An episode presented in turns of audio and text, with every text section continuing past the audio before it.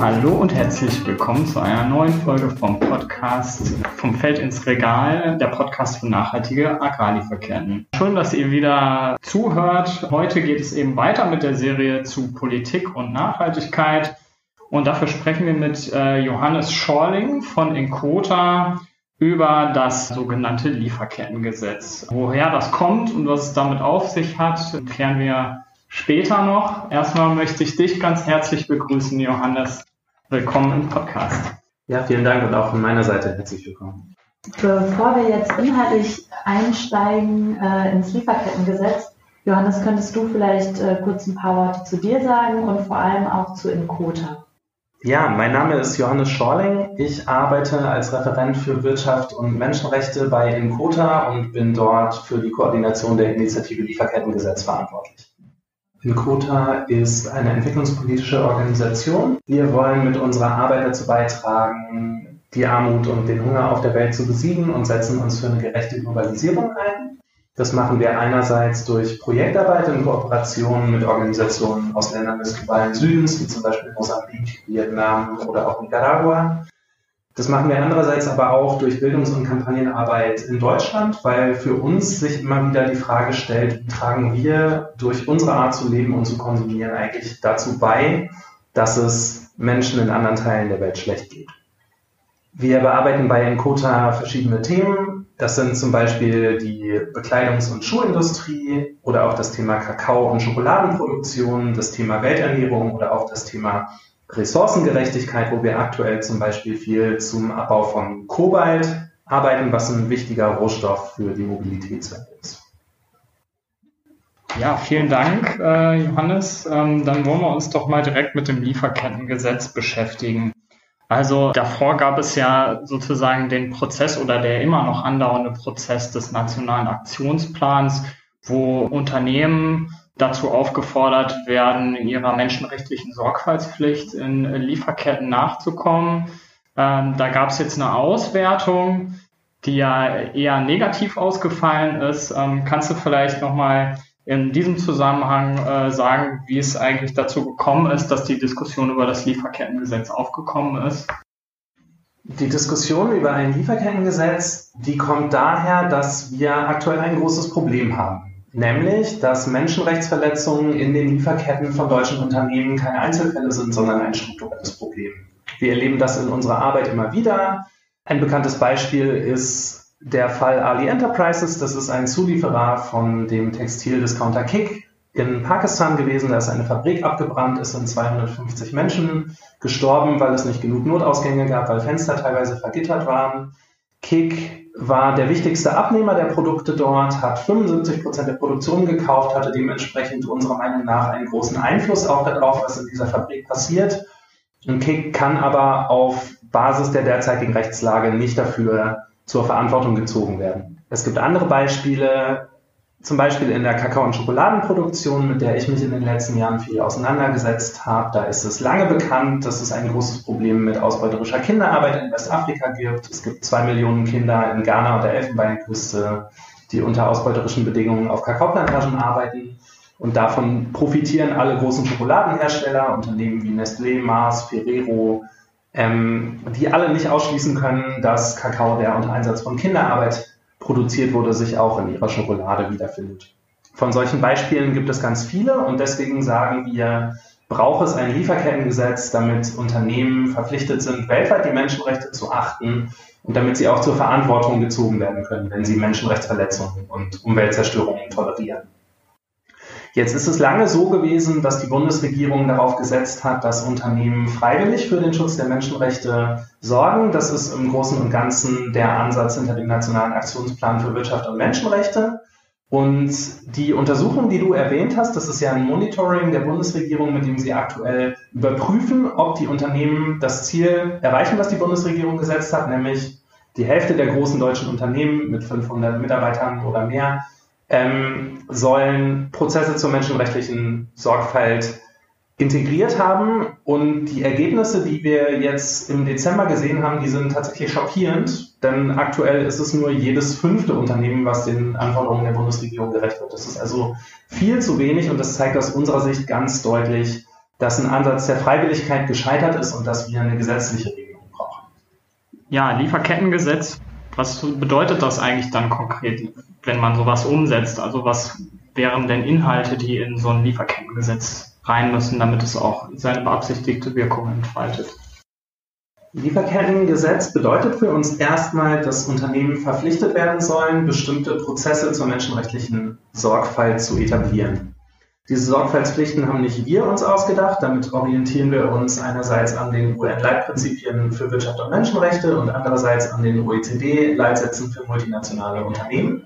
Und konkret bedeuten diese Sorgfaltspflichten, dass Unternehmen erstmal überhaupt eine Grundsatzerklärung zur Achtung der Menschenrechte abgeben müssen, dass sie menschenrechtliche Risiken in ihren Geschäftstätigkeiten analysieren müssen, dass sie dann auf dieser Basis angemessene Maßnahmen ergreifen müssen, um dafür zu sorgen, dass ihre Geschäftstätigkeit keine negativen Auswirkungen hat und in den Fällen, wo das passiert, auch Abhilfe schaffen müssen.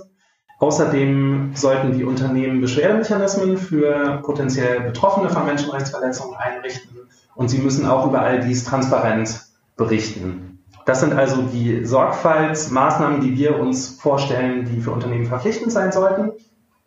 Es geht uns aber nicht um reine Berichtspflichten, sondern damit so ein Gesetz tatsächlich eine Wirkung entfaltet, sagen wir, dass es auch Sanktionen braucht. Und da stellen wir uns einerseits öffentlich-rechtliche Sanktionen vor, also zum Beispiel Bußgelder, wenn Unternehmen sich nicht an diese Sorgfaltspflichten halten oder im Extremfall auch den Ausschluss von der Wirtschaftsförderung oder von öffentlichen Aufträgen. Und andererseits stellen wir uns auch eine zivilrechtliche Haftung vor. Das heißt, aus unserer Sicht muss es möglich sein, die Unternehmen auch hierzulande vor Gericht zur Verantwortung zu ziehen, in den Fällen, wo es vorhersehbare und vermeidbare Schäden gab. Jetzt gab es ja schon mal einen Entwurf zu diesem Lieferkettengesetz, der ja auch ähm, verschiedene Sanktionen beinhaltet hat und auch schon inhaltlichen Ausblick darauf gegeben hat, was in diesem Gesetz ja auftauchen könnte. Wie schätzt du das denn ein, diesen Entwurf? Also was müsste sich da verändern? Ist der schon, ähm, ja, stößt er schon in die richtige Richtung? Wie, wie, wie schätzt du das ein? Ich finde diesen Entwurf insgesamt sehr weitgehend. Das finde ich gut daran. Da sind also die grundsätzlichen Sorgfaltspflichten abgedeckt und es wird darüber hinaus eben auch über Sanktionen nachgedacht, ob es jetzt konkret das sein muss, was in diesem BMZ-Entwurf steht, der bekannt geworden ist, also zum Beispiel auch strafrechtliche Sanktionen bis hin zu Gefängnisstrafen. Da bin ich mir nicht sicher, ob das der richtige Weg ist. Äh, wir haben uns mit unserem Vorschlag dafür entschieden, eher zu sagen, es geht um Schadensersatzklagen gegen die Unternehmen und eben die Möglichkeit, Bußgelder zu verhängen. Da kann man dann darüber diskutieren, wie hoch die sein müssen. Aber grundsätzlich finde ich schon, dass das äh, in eine interessante Richtung geht. Nun hört man vor allen Dingen aus der Wirtschaft, also natürlich gibt es einige Unternehmen, die sich auch tatsächlich für so ein Gesetz ausgesprochen haben. Es gibt aber auch Gegenstimmen und äh, da hört man dann verschiedene Argumente. Zum einen, dass es sehr schwierig sei für, die Unter für große Unternehmen, die wie über tausende Zulieferbetriebe ähm, haben, das alles zu kontrollieren. Äh, man hört dieses Argument, naja, wenn wir Kinderarbeit komplett verbieten, dann heißt es nicht unbedingt, dass die Kinder zur Schule gehen. Vielleicht rutschen sie dann in den informellen Sektor ab. Und dieses Argument, Welthandel sei sowieso viel wirkungsvoller als Entwicklungszusammenarbeit. Was würdest du solchen, ähm, ja, solchen Argumenten entgegensetzen? Es stimmt, dass wir gerade vor allem von den Arbeitgeberverbänden hören, das sei unmöglich, Hunderte oder Tausende von Zulieferern zu kontrollieren. Ich würde dem entgegnen, menschenrechtliche Sorgfalt ist sehr wohl möglich und das ist viel auch eine Frage des nötigen Willens. Wir sehen schon jetzt, dass es für große Unternehmen möglich ist, ihre Geschäftspartner zu kontrollieren, zum Beispiel im Hinblick auf die Qualität und Sicherheit der Produkte. Warum sollte das also nicht auch in Bezug auf menschenrechtliche Risiken möglich sein? Ich würde zustimmen, dass Unternehmen aktuell viel zu wenig wissen, in der Regel über ihre Lieferketten und dass es ihnen das auch schwer macht, angemessene Sorgfaltsmaßnahmen zu ergreifen. Aber das ist für uns eben eine Frage des nötigen Willens. Wir arbeiten zum Beispiel in den letzten Jahren viel zum Thema Kobalt im Zusammenhang mit dem Elektromobilitätsboom. Und da haben wir von den Autoherstellern zuerst auch gehört, es sei unmöglich, transparente Lieferketten herzustellen. Und diese Position hat sich durch den Prozess sehr geändert. Mittlerweile geben die namhaften Autohersteller zu, dass das durchaus möglich ist, auch transparente Lieferketten zu verwirklichen, wenn der Wille da ist.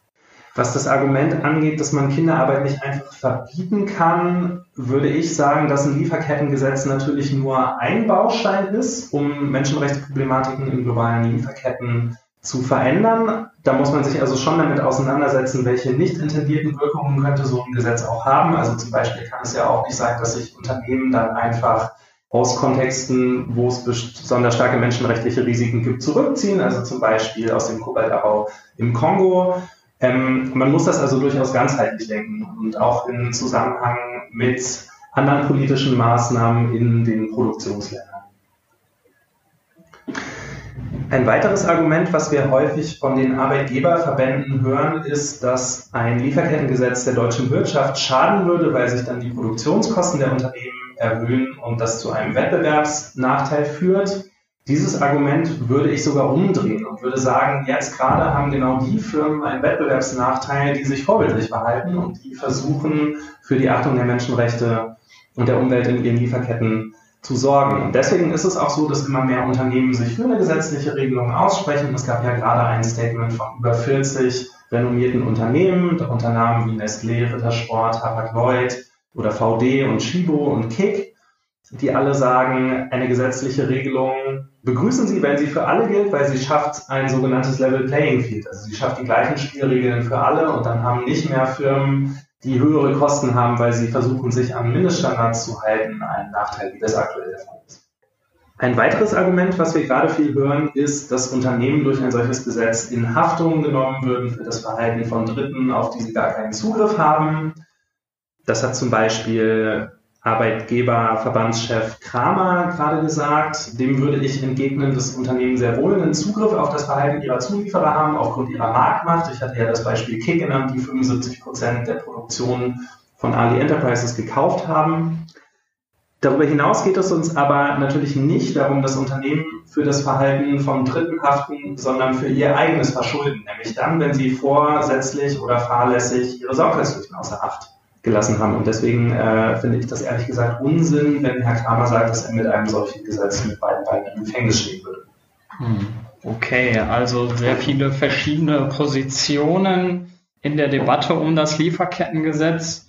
Ähm, jetzt äh, wollen wir nochmal kurz auf die Initiative Lieferkettengesetz eingehen, äh, die sich ja als ein äh, Zusammenschluss aus verschiedenen zivilgesellschaftlichen Organisationen gebildet hat unter anderem eben auch in Kota. Ähm, kannst du vielleicht noch mal ein bisschen darauf eingehen? Klar, das Ziel der Initiative Lieferkettengesetz, das liegt in gewisser Weise auf der Hand, aber was sind so die Ausblicke und äh, die nächsten Schritte? Ja, also erstmal finde ich das total großartig, dass sich da so ein breites zivilgesellschaftliches Bündnis gegründet hat. Wir sind mittlerweile über 80 Organisationen. Das sind Organisationen aus den Bereichen Entwicklung, fairer Handel, kritischer Konsum, das sind Gewerkschaften, das sind Umweltorganisationen und kirchliche Akteure wie Brot für die Welt oder Miserio. Das heißt, da spricht gerade die Zivilgesellschaft wirklich mit einer Stimme und ein Erfolg, den wir sicherlich in den letzten Monaten schon gehabt haben, ist, dass wir das Thema stärker in die Öffentlichkeit gebracht haben. Da haben ganz viele Veranstaltungen und Aktionen stattgefunden. Wir haben für unsere Petition mittlerweile über 90.000 Unterschriften. Wenn ihr die unterschreiben wollt, könnt ihr das machen unter www.lieferkettengesetz.de. Und jetzt sind wir an einem kritischen Punkt, denn in Reaktion auf die desaströsen Ergebnisse des NAP-Monitorings haben ja Arbeitsminister Heil und Entwicklungsminister Müller angekündigt, dass sie die Eckpunkte für ein Lieferkettengesetz auf den Weg bringen wollen bis Mai. Das heißt, jetzt geht es stärker in die inhaltliche Auseinandersetzung und wir werden uns dann natürlich auch mit unseren Vorstellungen einbringen, wie so ein Gesetz aussehen muss, damit es tatsächlich eine Wirksamkeit entfaltet. Aber darüber hinaus geht es natürlich weiterhin für uns darum, äh, eine Öffentlichkeit zu schaffen und auch den Druck aufzubauen. Deswegen wird es auch in den kommenden Monaten viele Veranstaltungen und Aktionen geben. Wenn euch das interessiert, Schaut auf der Website nach oder schaut auch auf der Facebook-Seite. Was wir zum Beispiel auch anbieten, sind monatliche Online-Webinare. Es gibt ja in anderen Ländern, vor allen Dingen in den Niederlanden und Frankreich, schon ähnliche Gesetze. Vielleicht kannst du da kurz drauf eingehen, inwieweit wir davon lernen können und ähm, vielleicht gibt es dazu ja auch schon ein paar Bilanzen. Es ist schwierig, zum jetzigen Zeitpunkt schon eine Bilanz von dem Gesetz in Frankreich zu ziehen, weil es noch sehr neu ist. Das wurde ja erst 2017 verabschiedet. Also in Frankreich müssen große Unternehmen seit 2017 tatsächlich einen Sorgfaltsplan veröffentlichen und den auch äh, umsetzen und auf Antrag kann die Einhaltung dieser Sorgfaltspflichten auch gerichtlich überprüft und angeordnet werden. Wir finden das erstmal gut, dass damit Frankreich ein wichtiges Land in der EU eine Vorreiterrolle übernommen hat. Das würden wir uns auch von Deutschland und von der Bundesregierung wünschen. Natürlich ist es so, dass die Auswirkungen des Gesetzes sich erst mit der Zeit einstellen und bisher noch begrenzt sind. Es gibt jetzt aber zum Beispiel einen ersten Fall, wo nicht Regierungsorganisationen den Ölkonzern Total zur Anzeige gebracht haben vor einem französischen Gericht äh, wegen Landraub im Zusammenhang mit einem Ölprojekt in Uganda. Und das wird jetzt sozusagen ein erster Test, wie wirkungsvoll sich dieses Gesetz tatsächlich erweist. Dieses Gesetz in Frankreich ist für uns mit Sicherheit nicht der Weisheit letzter Schluss. Wir haben da auch eine Reihe von Kritikpunkten dran. Das bezieht sich zum Beispiel darauf, dass es nur für sehr, sehr große Unternehmen gilt, also ab 5000 Mitarbeitern aufwärts. Und außerdem, dass die französische Regierung bisher nur sehr unzureichend überprüft, ob die Unternehmen tatsächlich die Anforderungen an die Sorgfaltspläne auch umsetzen. Und das zeigt für uns nochmal so ein Gesetz, wenn es eine Wirksamkeit entfalten soll, dann muss es auch Sanktionsmechanismen geben und dann muss es wirksam überprüft werden. Das zeigt für uns natürlich auch, ein Lieferkettengesetz ist nicht die Magic Bullet, die alle Probleme lösen wird, aber es wäre für uns ein sehr wichtiger Baustein, weil es einen stärkeren Anreiz für die Unternehmen schaffen würde, Menschenrechtsverletzungen nicht länger zu tolerieren und weil es auch die Möglichkeiten zum Beispiel für die Zivilgesellschaft verbessert, Verhalten von Unternehmen zur Anzeige zu bringen. Ja, dann äh, bedanken wir uns recht herzlich bei dir für die klare Positionierung und ich glaube, uns allen ist ein bisschen klarer geworden, was sich eigentlich hinter diesem Lieferkettengesetz verbirgt und welche Notwendigkeit es auch hat. Und wie immer findet ihr in der Beschreibung des Podcasts auch die angesprochenen Verlinkungen auf die Seite der Initiative Lieferkettengesetz und äh, zu den Webinaren, wenn ihr euch weiter informieren möchtet. Vielen Dank, Johannes.